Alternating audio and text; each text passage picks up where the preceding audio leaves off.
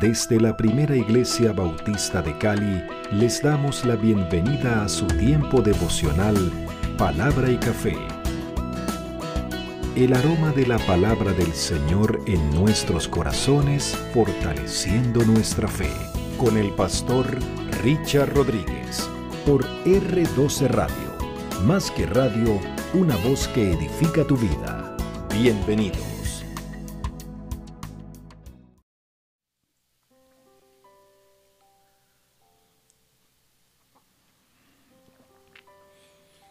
Bueno, mis amados, bienvenidos, bienvenidos los que acabaron de conectarse. Por aquí veo, sí, hay algunos que se conectaron y vamos al tiempo de hoy, vamos al tiempo de hoy.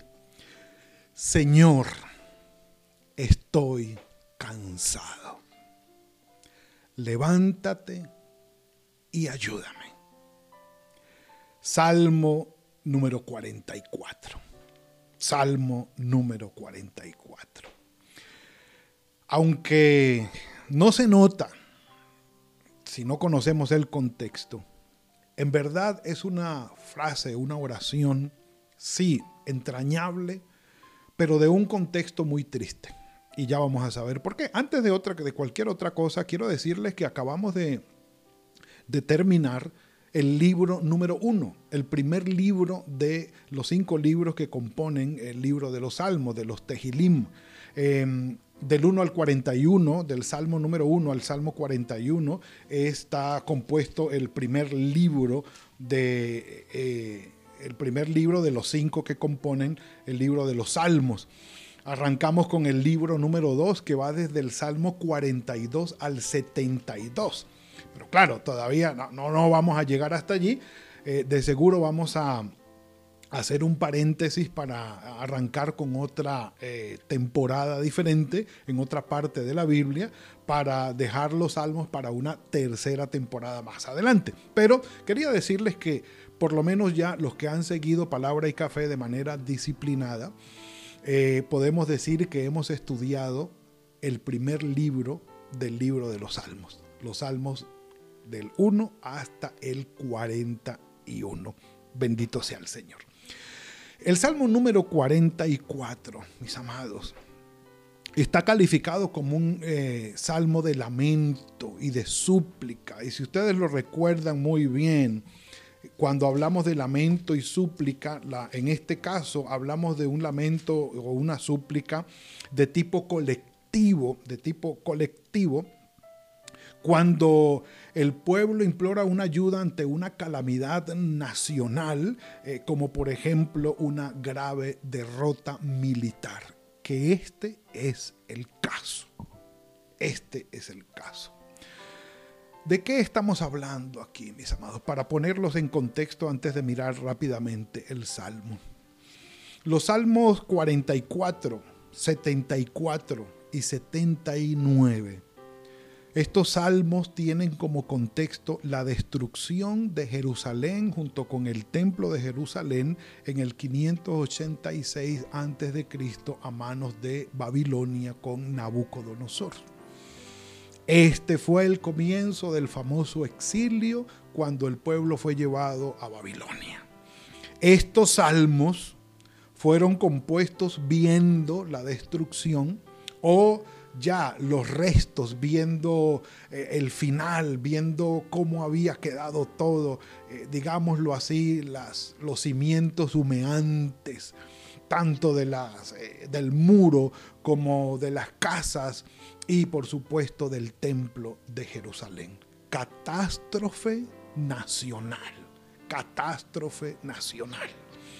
No solamente la derrota militar, sino la vergüenza de ir enfilados al exilio, sacados de su tierra, sabiendo que lo que quedaron allí fueron ruinas.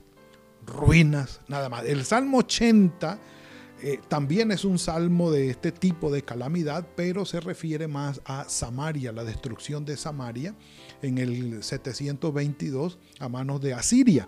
Eso eh, fue previo, unos 134 años antes de la destrucción de Jerusalén. Entonces, Lo que quiero decirles es que son salmos, este 44, 74, 79 y 80. Estos salmos son salmos que hablan de ese tipo de calamidad nacional, de una derrota, grave derrota militar, pero que prácticamente la, nación como tal se sufre, sufre, se duele por eh, el tipo de calamidad que está enfrentando. Ahora, en la versión del 95 yo tengo un título que dice Liberaciones pasadas y, pruebas presentes. Esto es interesante. Liberaciones pasadas y tiempos presentes. ¿sí? Eh, la traducción del lenguaje actual lo titula Entra ya en acción, con signos de admiración. Bueno, despierta, Dios mío, palabra de Dios para todos, signos de admiración también. Y la nueva traducción viviente no le tiene un título especial. Eh, la nueva traducción viviente no le tiene un título especial, sino solamente que dice de los descendientes de Coré. Expliquemos eso de una vez. Esto de los descendientes de Coré lo tengo yo aquí en el Salmo número 32 como una nota. Sí, aquí está. A ver, el de los eh, no, recuerdo dónde coloqué. Ah, ya, ya, perdón, perdón, perdón, perdón, ya, perdónenme, perdónenme. Ya está ubicado aquí. Está ubicado aquí. Los hijos de Coré. Cuando hablamos de los hijos de Coré, hablamos de Sí, un de, los descendientes de los hijos de, de, los hijos de Coré, quienes recibieron unas funciones especiales en el templo en el tiempo de David y a ellos se les atribuyen los salmos. Mami, ayúdame con los salmos. Aparecen allí. Ah, no, aquí los tengo, aquí los tengo. El 42, el 49, del 84 al 85, esos dos, y del 87 al 88, esos dos también. Ese es, esa es la referencia a los hijos de Coré. Y estos salmos se les atribuyen a ellos, no son salmos de David, como normalmente venimos tan acostumbrados a, a revisar estos salmos. Bueno, muy bien. Me encanta el título que tiene la traducción del 95. Liberaciones pasadas y pruebas presentes. Los versículos del 1 al 8 dicen, con nuestros oídos, Dios, hemos oído, nuestros padres nos han contado la obra que hiciste en sus días, en los tiempos antiguos. Tú con tu mano echaste a las naciones y los plantaste a ellos. Afligiste a los pueblos y los arrojaste pues no se apoderaron de la tierra por su espada, ni su brazo los libró, sino tu diestra, le dice, eh, dicen los hijos de Coré, sino tu diestra, tu brazo y la luz de tu rostro, porque te complaciste en ellos. Hablando el salmista del pasado, de sus padres, dice, no, con nuestros oídos, Dios hemos oído, nuestros padres nos contaron. ¿sí? Tú, Dios, versículo 4, eres rey. Manda salvación a Jacob. Por medio de ti eh, sacudiremos a nuestros enemigos, en tu nombre hollaremos a nuestros adversarios, porque no confiaré en mi arco, ni eh, mi espada me salvará.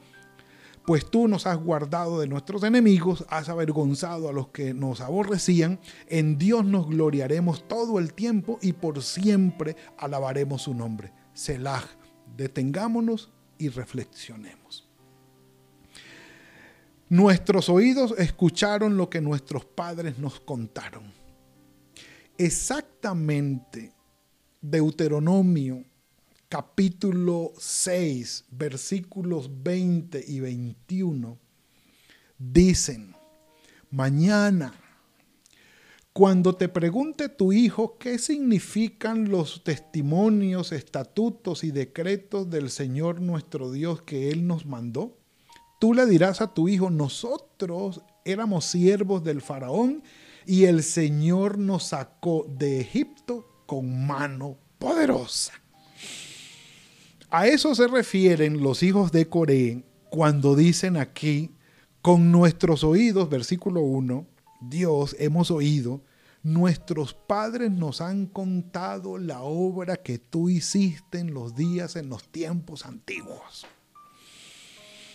Había un mandamiento de que los padres, eh, de los padres que tenían que transmitir a sus hijos las historias de la intervención de Dios en el pueblo de Israel que se sentaran con ellos. ¿Se acuerdan que las repetirás a tus hijos, donde quiera que vayas, al levantarte, al acostarte? Eso está en Deuteronomio 6 al inicio, la famosa Shema, eh, oye Israel, el Señor nuestro Dios, el Señor uno es. Entonces, ese mandamiento estaba allí y era una obligación de que los padres le transmitieran a sus hijos no solamente la historia, sino la fe y aquello lo lograron por medio de las fiestas y de las celebraciones familiares.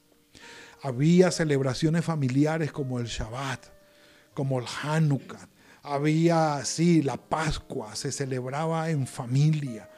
Eh, todas las fiestas se celebraban, sí, e, e, entre varias familias que se reunían, pero también había preguntas, los niños empezaban a preguntar, papá, ¿qué significa esto? ¿Por qué nosotros hacemos esto? Inmediatamente los padres se iban a la historia. Nosotros éramos un pueblo, estábamos en esclavitud, mejor dicho, hasta el primer ministro israelí Netanyahu en la última intervención que hizo por el conflicto que están viviendo ahora, habló precisamente de esa liberación. Él dijo, entre otras cosas, bueno, soportamos a Faraón en Egipto y sobrevivimos, a Hitler y sobrevivimos, y todas estas cosas y sobrevivimos, de esta también vamos a salir. No tenemos miedo, mejor dicho, no nos tiemblan las piernas por eso. Bueno, todas esas son historias del pasado que los hijos de Coré recuerdan en los versículos del 1 al 8. Ellos le dicen al Señor, Señor, a nosotros nos contaron. A nosotros los padres, nuestros padres nos dijeron, como tú con mano poderosa, no fue con nuestra espada, sino con el poder tuyo ejército que eran diez veces mayor que nosotros. Si recordamos el tiempo de los jueces, por ejemplo, el mero hecho de la conquista de la tierra prometida, el sobrevivir en el desierto por 40 años, o sea, tenían historias para retroceder y decir, tú nos libraste. Pero en este caso, ante la derrota y la destrucción de Jerusalén, por parte de Nabucodonosor, 586 a.C. Los cimientos del templo, las paredes del templo fueron quemadas. El oro fue arrancado de sus paredes. La muralla fue derribada totalmente en el piso, las puertas quemadas. Humeante estaba Jerusalén ante la intervención de Nabucodonosor. Se quedaron viendo pasmados todo esto y decían, aquí qué pasó. Un café por eso, sí señor. Como cuando conocemos al Señor, del Señor, y encarnamos en nuestra vida las enseñanzas de Él y Él nos ha bendecido, y enfrentamos, mi hermano, tú y yo, mi hermana, tú y yo, un problema, una calamidad personal o familiar. No sé, quebró la empresa, nos botaron del trabajo, nos echaron del trabajo, fracasó la familia, llegó una gran enfermedad, una gran tristeza a la familia estamos viviendo un tiempo de gran cansancio y, de agobio sobre nosotros y llegamos y decimos, pero Señor, todas las historias y toda la teología que hemos aprendido de quién eres tú, hoy no la veo. Porque el versículo 9 empieza diciendo, pero nos has desechado, nos has hecho avergonzar y ya no sales con nuestros ejércitos. Nos hiciste retroceder delante del enemigo y nos saquean para sí los que nos aborrecen. Nos entregas como ovejas al matadero y nos has esparcido entre las naciones ya. Estamos fuera, estamos fuera, eh, ya morimos políticamente hablando.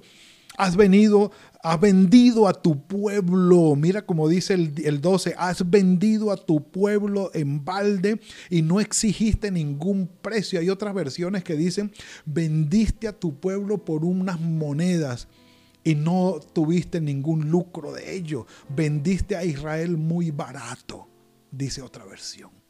Muy barato. Nos has hecho objeto de afrenta de nuestros vecinos, nos pones por escarnio y por burla de los que nos rodean, nos pusiste por proverbio o por dicho entre las naciones, mm, cuidado, que no le pase lo de Israel. Y sí, se convirtió en proverbio. Todos los que nos ven menean la cabeza, como cuando el Señor Jesucristo fue crucificado, referencia a, a la crucifixión del Señor. 15. Cada día mi vergüenza está delante de ti y la confusión cubre mi rostro por la voz del que me vitupera y me deshonra por razón del enemigo y del vengativo. Todo esto nos ha venido y no nos hemos olvidado de ti, Señor, ni hemos faltado a tu pacto. Es decir, en pleno sufrimiento y calamidad avergonzante, Dicen los hijos de Coré, a pesar de todo este sufrimiento, no nos hemos olvidado de ti. Nos hemos mantenido fieles. Pero Señor, avancemos. No se ha vuelto atrás nuestro corazón ni se ha apartado de tus caminos nuestros pasos.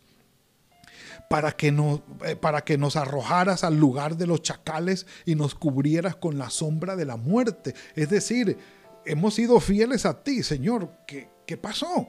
¿Qué pasó? Si nos hubiéramos olvidado del nombre de nuestro Dios o alzado nuestras manos hacia un Dios ajeno, ¿no lo, no lo descubrirías tú? ¿No, no, lo sabrías? Pues Él conoce los secretos del corazón, pero por causa de ti nos matan cada día, somos contados como ovejas del matadero. ¿Recuerdan la cita de Pablo de esto?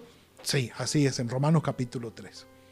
Somos contados como ovejas de matadero. Despierta Versículo 23. ¿Por qué duermes, Señor? Despierta, no te alejes para siempre. ¿Por qué escondes tu rostro y te olvidas de nuestra aflicción y de la opresión nuestra? Porque nuestra alma está agobiada. Y aquí nuestra frase de hoy. Nuestra alma está cansada hasta el polvo y nuestro cuerpo está postrado hasta la tierra. Levántate para ayudarnos y redímenos por causa de tu misericordia. Sí, Señor. Un café por eso.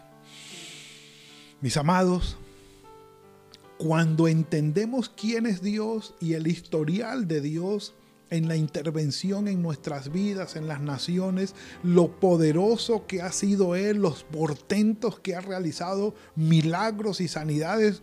Y si leemos el ministerio de nuestro Señor Jesucristo, la lista, por supuesto, aumenta. Y al vernos en calamidad, al vernos en derrota, o como dice eh, eh, eh, especialmente los hijos de Coré, nuestra alma está agobiada. Traducción, Señor, estamos cansados, estamos cansados. Ya no resistimos más.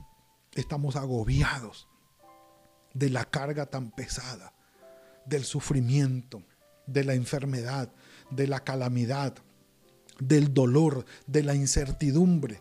Estamos cansados, Señor. Estamos cansados. Es allí donde Él dice, levántate y ayúdanos.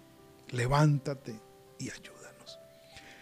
Entendiéndola el tipo de calamidad al que se refiere el Salmo, podemos por supuesto entender el dolor y el cansancio, porque son dos cosas diferentes.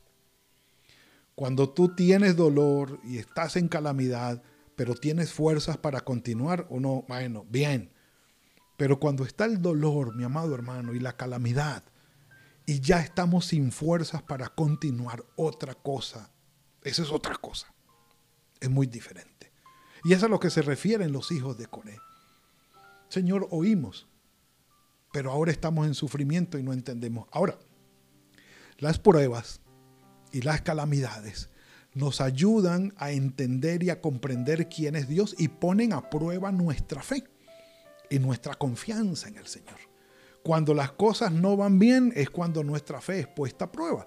Y es allí donde el Señor nos hace el siguiente llamado en Mateo capítulo 11 del 28 al 30. Vengan a mí todos ustedes los agotados de tanto trabajar, que yo los haré descansar. Lleven mi yugo sobre ustedes y aprendan de mí, que soy manso y humilde de corazón, y hallarán descanso para su alma, porque mi yugo es fácil y mi carga es liviana. Mateo capítulo 11 versículos 28 al 30 de la versión Reina Valera contemporánea. Mis amados, el llamado lo hace hoy nuestro Señor Jesucristo. Ustedes que están cansados, agobiados, con tantas cargas encima, con calamidades, con sufrimiento, con dolor, o como decimos hoy, con estrés, con ansiedad y angustia vengan a mí. El punto es, pongamos nuestra mirada en el Señor. Busquémoslo a Él, confiemos en Él. Pongamos nuestras cargas sobre Él, que Él tiene cuidado de nosotros. Activemos nuestra fe para buscar al Señor y esperar en Él. Y les digo algo muy, muy, muy sinceramente y muy práctico. Una cosa es que tú estés pensando y creas intelectualmente que el Señor puede ayudarte. Pero otra cosa muy diferente es que tú lo sientas en tu corazón. Y tu sentir y tus emociones hablen directamente en, eh, coinonía, por así decirlo, en línea con tus pensamientos. Que tu pensar y tu sentir en cuanto a lo que Dios es y puede hacer en ti concuerden, que estén en línea. Porque muchas veces oramos y muchas veces decimos lo que creemos en Dios, pero no está en nuestro corazón. Y ahí es cuando viene una fe que es vacía o está cimentada en la nada. Pero que esta palabra, mis amados, cale en nuestro corazón. Estamos en tiempos inciertos y en tiempos de sufrimiento, sí. Es tiempo de poner nuestros ojos en el Señor ir al pasado y decir, Señor, allí lo hiciste, conmigo lo has hecho, con mi familia lo has hecho, has respondido oraciones, nos has ayudado, nos has bendecido, has estado con nosotros y hoy también vas a hacerlo. Lo harás de nuevo, Señor. Y decirle, en ti confiamos y en ti esperamos. Padre, gracias por este hermoso salmo que nos has dado hoy salmo de dolor y de sufrimiento, Señor. Un salmo de calamidad, pero es un salmo que también muestra cómo tu amor y tu misericordia nos cubre en medio del dolor, del sufrimiento y del cansancio. Gracias, Padre, por ayudarnos y bendecirnos de esta manera. Gracias por la invitación de nuestro Señor Jesucristo a ir a Él todos los que estamos trabajados, cargados, cansados, Señor. Poner nuestra carga sobre Él y disfrutar de su cuidado, disfrutar de su ayuda, disfrutar de su bendición. Padre, en ti confiamos, en ti esperamos. Ayúdanos, levántate y ayúdanos. Que toda esta, toda esta fe, Señor, que estamos profesando hoy, salga no solamente de nuestros labios y de nuestros pensamientos, sino de nuestras entrañas. Que sea una fe entrañable, que cambie nuestras vidas, que afecte nuestros corazones y que podamos disfrutar de tu paz y de tu gozo. En tus manos estamos, Señor, en el nombre de tu Hijo Jesucristo. Amén y amén. Mis amados, Salmo número 44, no de David, sino de los hijos de Coré. Hermoso salmo, tremenda eh, experiencia y el contexto del que se saca toda esta enseñanza de hoy. Que el Señor los bendiga, los guarde, que los lleve de su mano, que sea fructífero este día de hoy y que haya paz en nuestros corazones. Confiemos en el Señor y esperemos en Él. Mañana sábado nos veremos a las 7 de la mañana, si el Señor lo permite, en palabra y café. Que el Señor los bendiga. Gracias por compartir con nosotros este espacio de palabra y café. Hasta una próxima oportunidad por R12 Radio. Más que radio, una voz que edifica tu vida. Que Dios les bendiga.